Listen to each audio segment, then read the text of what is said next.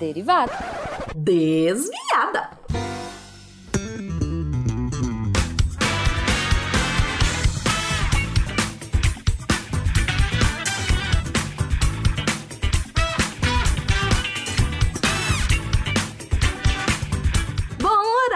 pessoal! Aqui é a Debbie Cabral, editora do portal e atualmente a desviada responsável pela leitura de e-mails e comentários nos posts.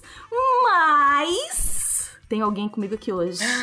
Tem? Quem tem é? alguém muito especial comigo aqui hoje. Quem é? Oi, Thaís Linda! Oi, Debbie Linda! Eu tô com muita saudade de estar aqui, só pra, só pra lembrar. A dona da casa voltou, gente. A dona da casa voltou temporariamente. Ela veio só fazer uma visitinha. Mas sempre muito bem-vinda.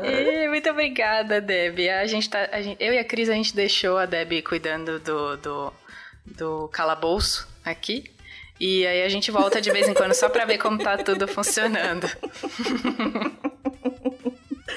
Maravilha. Então, pra matar a saudade, quer gritar e-mails? E-mails!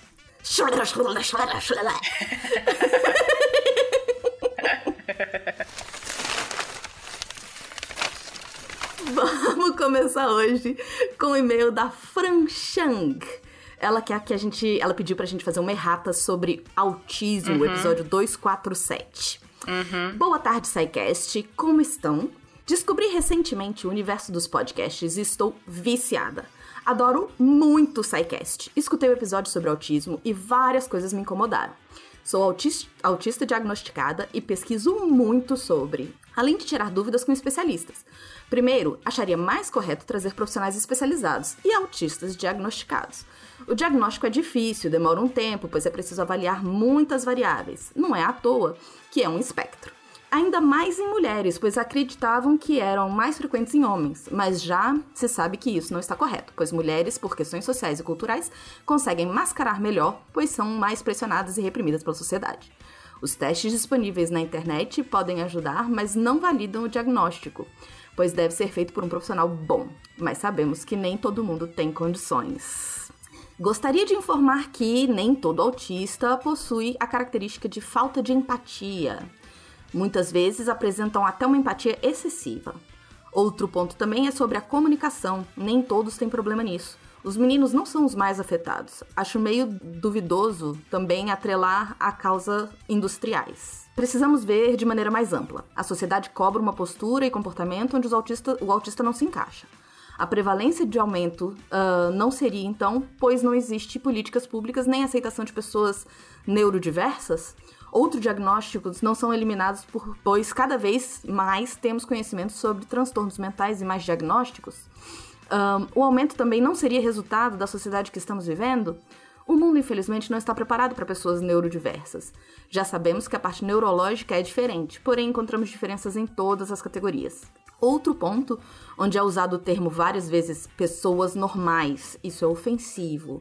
Observei sempre, eu pelo menos acho, eu acho, o quebra-cabeça é devido à variedade barra espectro autistas diferentes. Nem todo autista gosta de música, nem todo autista canta.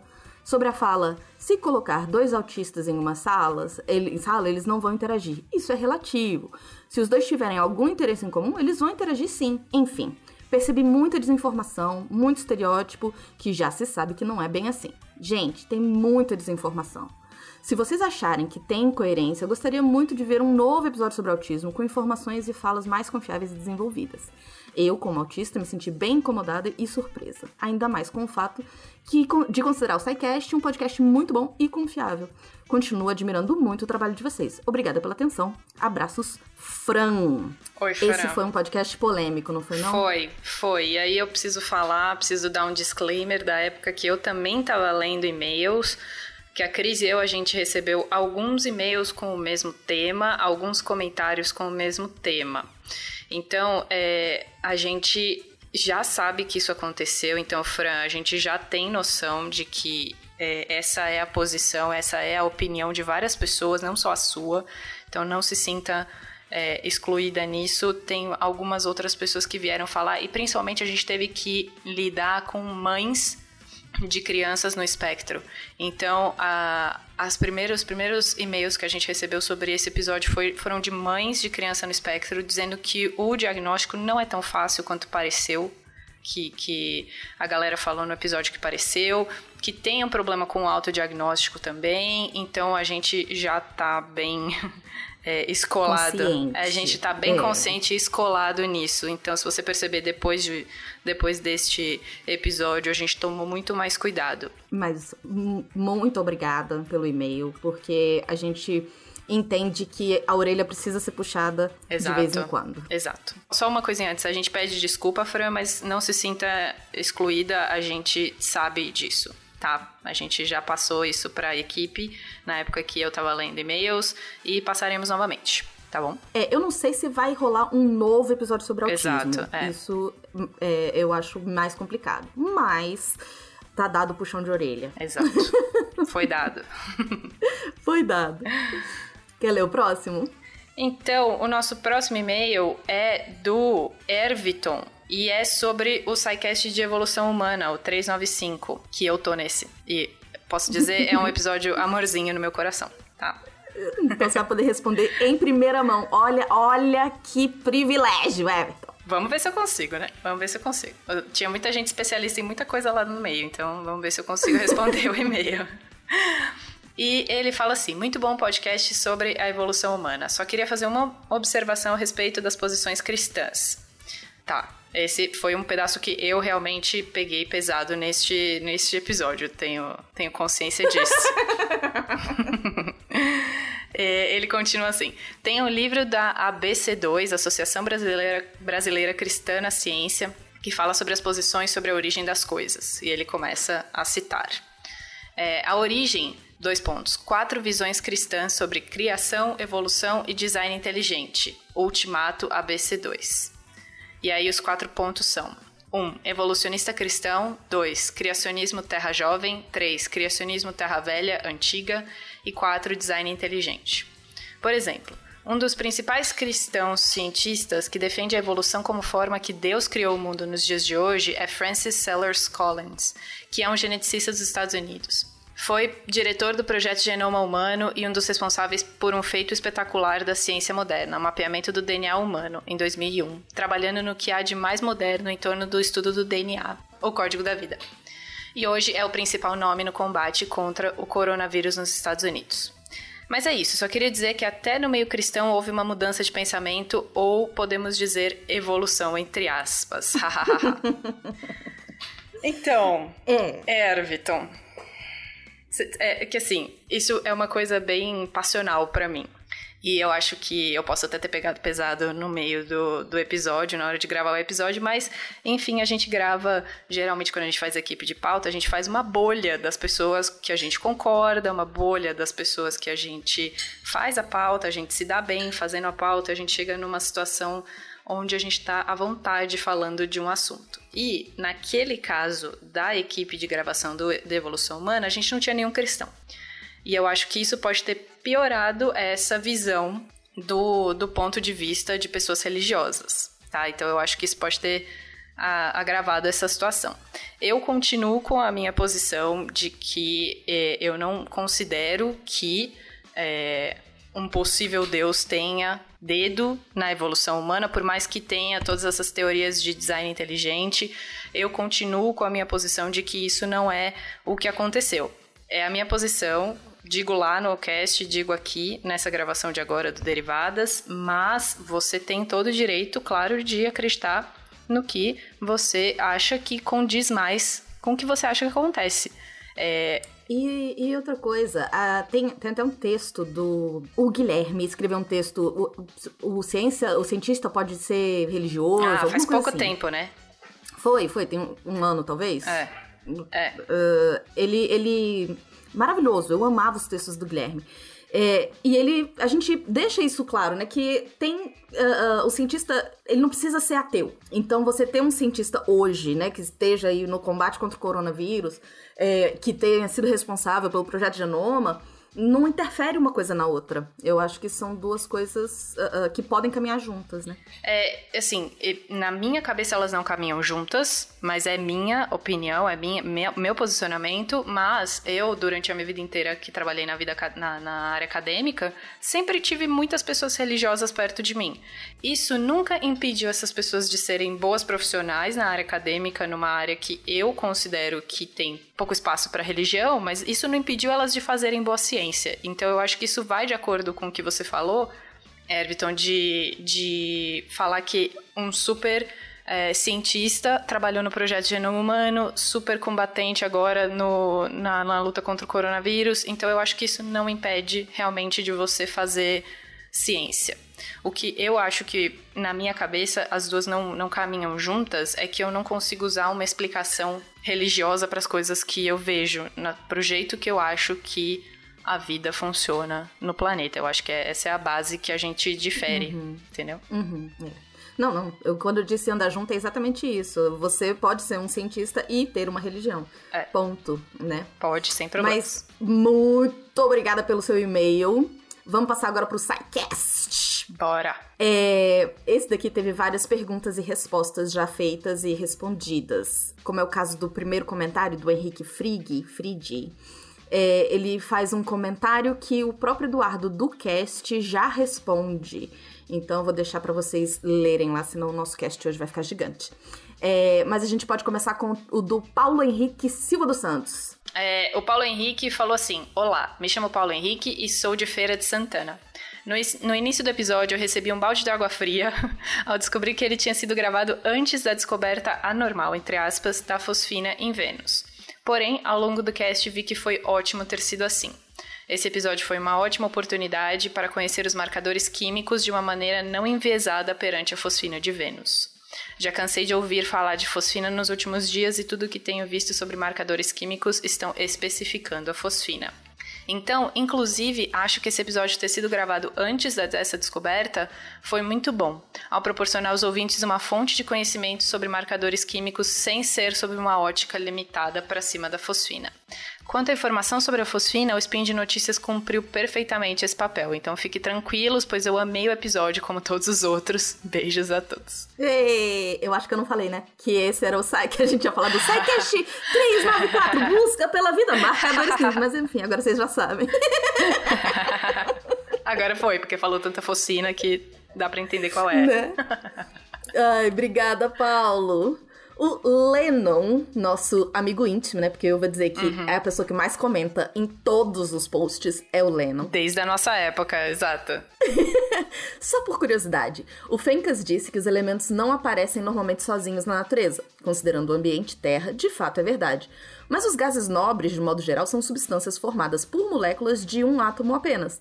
Como eles têm sua eletrosfera preenchida, eles praticamente não se ligam a ninguém. Claro que há exceções. Olha só. Temos o comentário também do Fernando Goi Goiás. Goiás. Você quer ler? Ele fala assim: pobre pena, deve estar em casa, emborrado, vez em quando resmungando. Não é justo. Maldito Vênus. Eu, eu juro que eu consigo imaginar o Pena falando isso.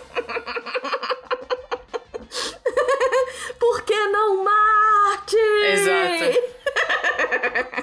Exato, eu consigo ver ele emborrado. Bruno Galas Bah, sensacional cast! Parabéns aos participantes! Adoro a interpretação da sotaquística.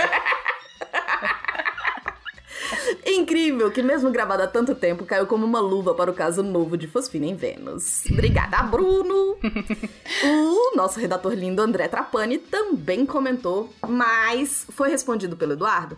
Só que nesse caso, o André, que é da área completamente diferente, é, trouxe uma dúvida que o Eduardo respondeu e eu acho interessante a gente ler. Você lê a pergunta, eu leio a resposta? Beleza. É, o André falou assim: Estou escutando e comentando aqui. Sobre a questão da vida como uma quebra do equilíbrio, é até usado o exemplo do papel pegando fogo e se fala das reações observáveis como indícios de vida. Não sei onde começa, mas termina lá para os 50 minutos do cast. Também em relação à vida como algo que não deixa o universo entrar em equilíbrio. Fiquei pensando onde que as fusões nucleares entram nisso. São reações inorgânicas, né? Se ocorrem no universo sem interferência da vida e, penso eu, seriam até mais responsáveis que a vida para quebrar o equilíbrio no universo.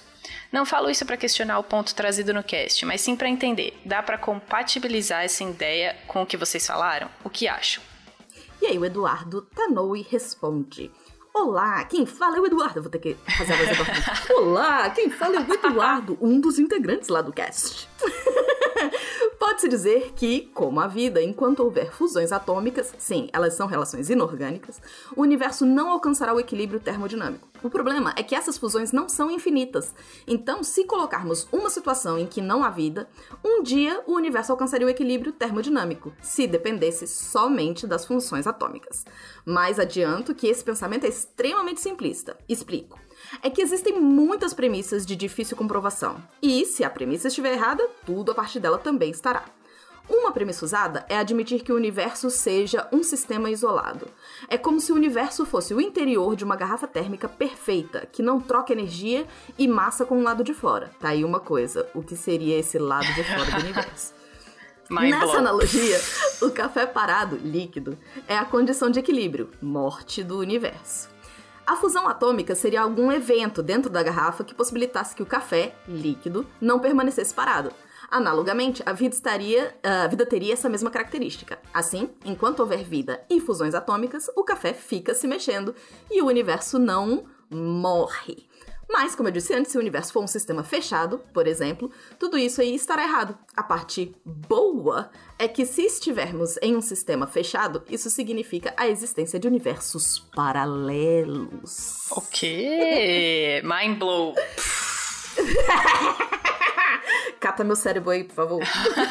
Pega o que sobrou dele um quarteirão daqui. Vamos pro próximo SciCast, Evolução Humana. Bora. O Paulo Roberto Galiac falou que temos até um game que retrata a nossa evolução animal. Eu ainda desejo um game com todas as eras do planeta, começando da Arqueozoica até a Cenozoica, na nossa idade dos mamíferos. E aí ele pôs um link para um joguinho super legal que a gente já comentou entre o pessoal da que gravou o Evolução Humana. que beleza. o Sentinela, sete dias atrás de quando eu tô lendo. Uhum. Escreveu: Algo que eu tenho uma dúvida é sobre a classificação desse homem de Neandertal. Homo neanderthalis, como uma outra espécie diferente dos Homo sapiens. Porque se eles uh, tiveram proles férteis, segundo as evidências genéticas, eles pertencem à mesma espécie. Ih. Eles poderiam ser de raça ou etnias, mas não espécies humanas diferentes. Igual hoje existem diferentes etnias na sociedade humana moderna, mas todas pertencem à espécie humana. Oh. E o Felipe respondeu. Posso falar antes um pouquinho de você falar o que o Felipe respondeu? Porque eu tenho que contar claro. o que aconteceu nesse momento. Porque eu levei essa, essa esse questionamento para o nosso grupo de pauta, de formação de pauta, e a gente ficou um tempão respondendo isso. E antes de, de do Felipe responder, eu vou falar uma coisa que o isolamento reprodutivo, que é o que ele está falando quando, uma, quando o animal não consegue mais reproduzir com o outro e gerar descendentes férteis, que é o que ele está dizendo, é só um passo da especiação, do processo de especiação, do processo de formação, de formação de espécies diferentes. Muitas coisas podem acontecer no meio e que ainda existe reprodução entre as duas espécies, entre as duas populações um pouquinho diferentes, mas o isolamento reprodutivo ainda não chegou. Ele é um dos passos que acontece, então não é só isso, não dá pra gente falar que o conceito de espécie é só você, se você é da mesma espécie, que outro, que outro ser humano é porque vocês têm filhos férteis juntos. Não é só este o conceito de espécie. Mas isso a gente aprende na escola, né? Que é geralmente esse o conceito de espécie, mas ele não tá 100% correto, tá?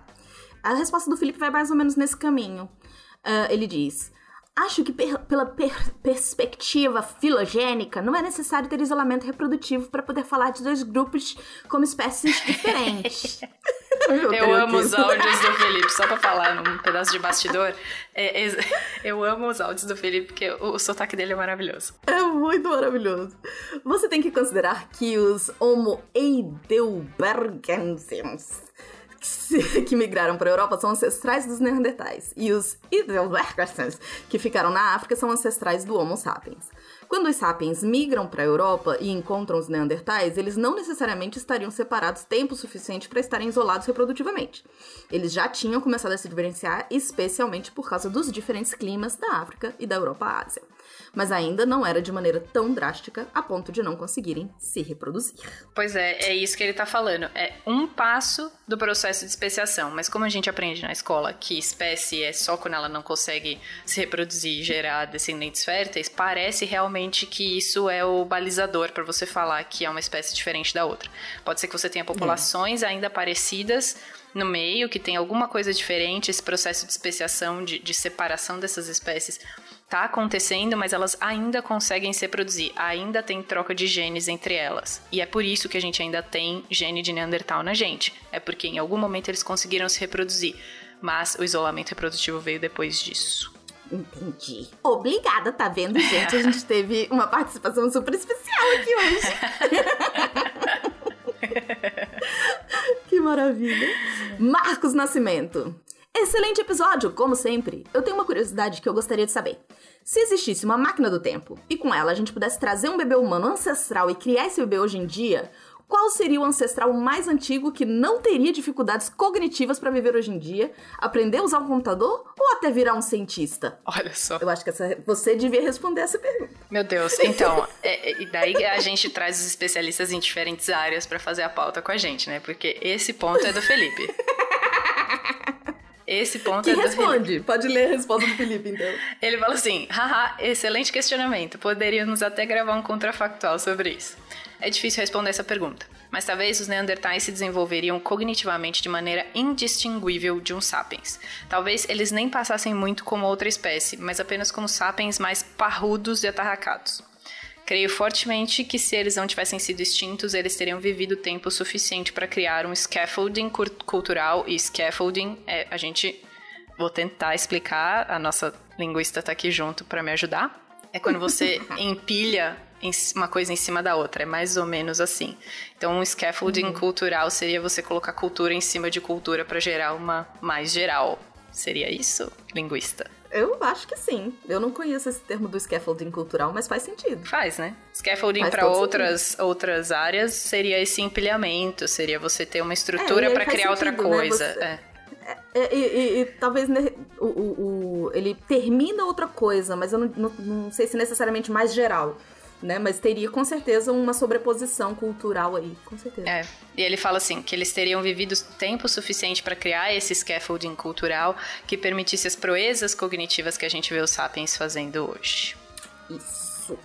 E o César Adriano comentou no comentário, na resposta, na minha opinião, leiga. Não vou falar que ele disse que era de bosta, porque eu acho isso um absurdo. Pois é. Esses ancestrais, esses ancestrais, esse ancestral deveria ser mais recente que a Revolução Cognitiva, que ocorreu há uns 60, 70 mil anos.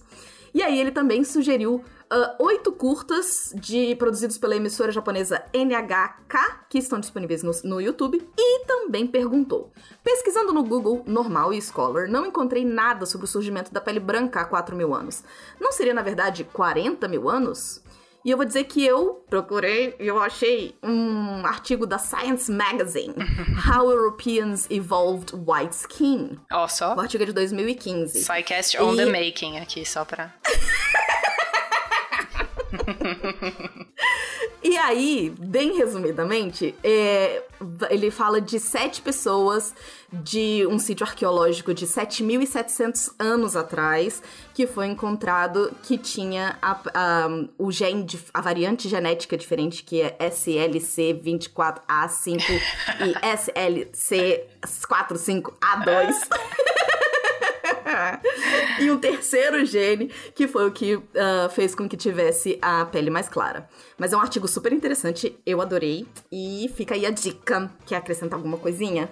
Então, é, eu sinceramente não sei exatamente quanto é, tipo, há quanto tempo isso aconteceu, que a gente sabe que esse é um processo contínuo, então vai ter trabalhos mostrando que isso aconteceu em tal data, em outra tal data, outra em tal data, e até a gente ter um consenso na academia, a gente pode falar que são 40 mil anos, mais ou menos aí, mas eu não tenho, não tenho como te dizer com certeza. A gente precisava fazer um pouquinho mais de pesquisa entre. Vou sugerir isso para o grupo de pauta de evolução humana e a gente traz de volta aqui, a gente faz um adendo ao derivadas e a gente coloca aqui para vocês a resposta.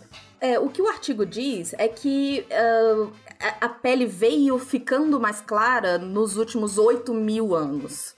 Então, 40 mil foi o tempo que levou, né, de quando eles saíram da África, que tinham a, a pele mais escura, uhum. que era vantajoso para as latitudes que tem mais sol. Exato. É, e aí foram, foi, foi clareando pela necessidade de adaptação a esses lugares mais frios.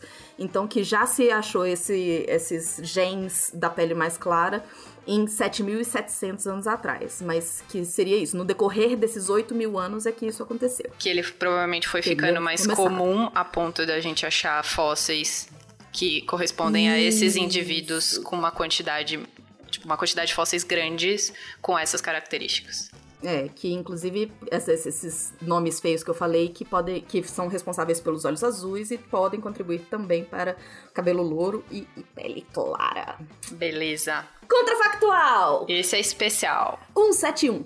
E se houvesse uma gravidez em uma é, missão a Marte? Você participou, lindíssima. É novelesco, né? Eu tô participando exatamente por causa disso. Quando a gente falou sobre o tema, eu achei isso muito novelesco e eu falei, eu preciso participar de uma coisa dessa. vou, vou, vou, fazer uma pausa. Faz então o jabá do seu podcast, Novela Cast. Gente, pois é, se você é um noveleiro safado que nem eu, e que nem a minha família, e que nem meus amigos da, da faculdade também, você pode vir ouvir a gente se deliciando falando de Jorge Tadeu de Viúva Porcina, de Carminha, Maxi e quem mais você quiser. A Usurpadora, quem mais você quiser. O Novela Cast já está disponível nas plataformas digitais. Uh, pronto, voltando para Marte, para gravidez em Marte. A gravidez de Maria Eduarda Camila Pessoa. que ela saiu diretamente do Leblon para Marte. Teve que raspar o cabelo. Tocando Lara Fábia. ai, ai. Foca, segue. Foco, foco, Sentinela foco. comentou.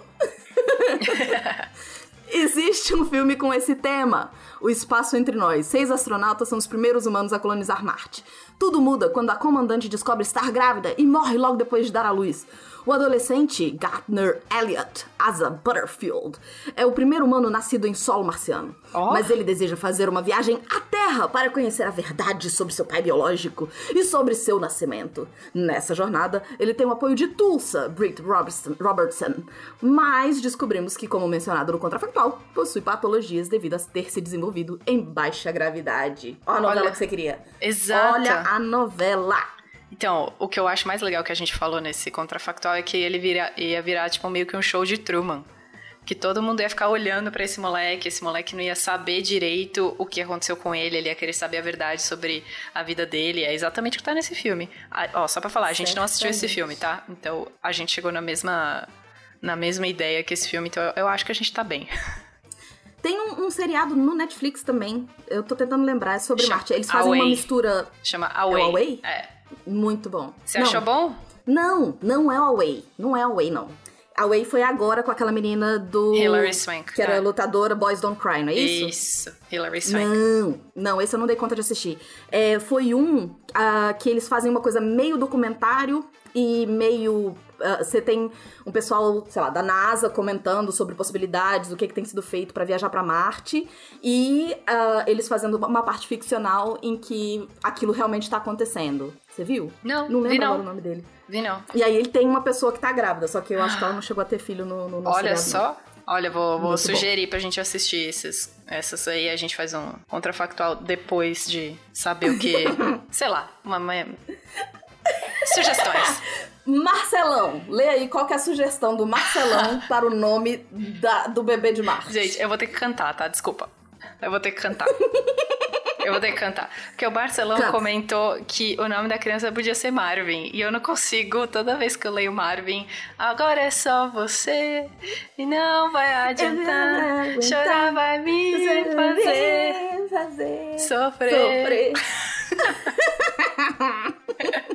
Muito bom. Terminando com um super comentário do Spin de Notícia 1049, porque eu não sei falar um milésimo quadragésimo Dicas de ergonomia para home office do Verta, Guilherme Vertamati. Acho que isso é muito importante. Pô, E aí o Guilherme Yuki, eu trouxe esse comentário porque o Guilherme Yuki, ele trouxe um, quase que um outro uh, uh, spin com outras milhões de dicas maravilhosas. Oi, amigos! Queria falar algumas coisas para acrescentar. Com relação às cores de parede, paredes em tom pastéis vão permitir ter o conforto visual também. Assim você pode continuar tendo uma parede colorida para trabalhar, iluminação para trabalhar, lâmpadas em tons mais brancos, são indicadas para trabalhos focados e uh, ou manter em geral, uh, geralmente começando pelos 4000K Kelvin e até os Kelvin, obrigada, até os 6000 Kelvin.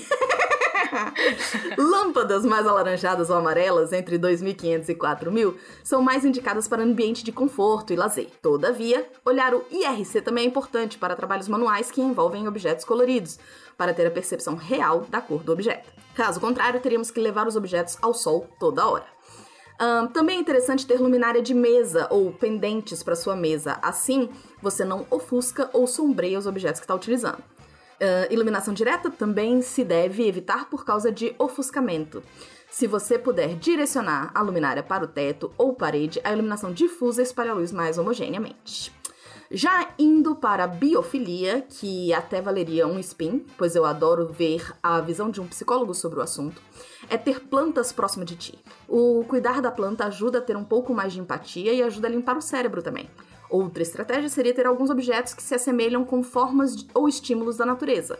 Podem ser texturas, cores ou estampas também, desde que se assemelhem com a natureza. Exemplo: a planta lambari tem os tons de roxo e pelo menos três verdes diferentes. Tons do pôr do sol, que tem azul, vermelho, laranja, amarelo, lembrando de evitar tons saturados. Para a acústica, plantas e tecidos podem ajudar a reduzir um pouco também, como cortinas e arbustos em vasos. Uma sala vazia também tem mais eco que uma preenchida. Se você tiver, até bichinho de pelúcia pode ajudar. Mas não se esqueça de pedir emprestado para as crianças. Espero que eu possa ter ajudado. Abraço e até mais. Que comentário complementar maravilhoso, Guilherme Yuki! Só pra falar, Guilherme, eu tenho bichos de pelúcia aqui, eu sou, eu sou adulta, tá bom? É bom porque não precisa pedir a permissão pra criança. Exato, pode pedir a permissão pro adulto também para usar bicho de pelúcia.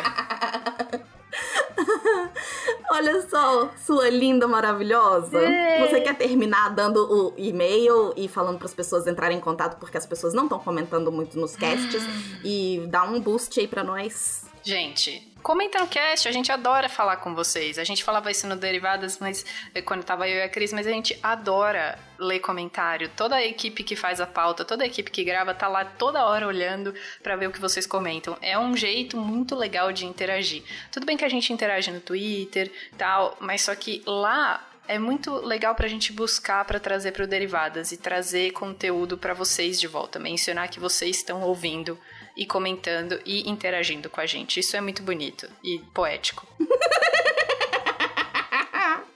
Se você quiser entrar em contato por e-mail, então, você manda para contato.sicast.com.br É isso! Oh, obrigada por ter vindo me fazer companhia hoje! Yes! Oh, ficou longo, mas tá muito maravilhoso porque a gente se divertiu muito gravando isso. Então vocês vão ver genuína, a diversão genuína da gente aqui. Foi ótimo! Um beijo e até a próxima! Beijo!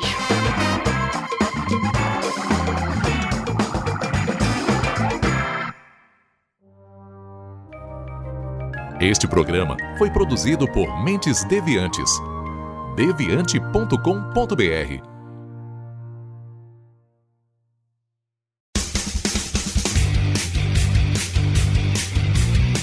Cortes, edição de podcast.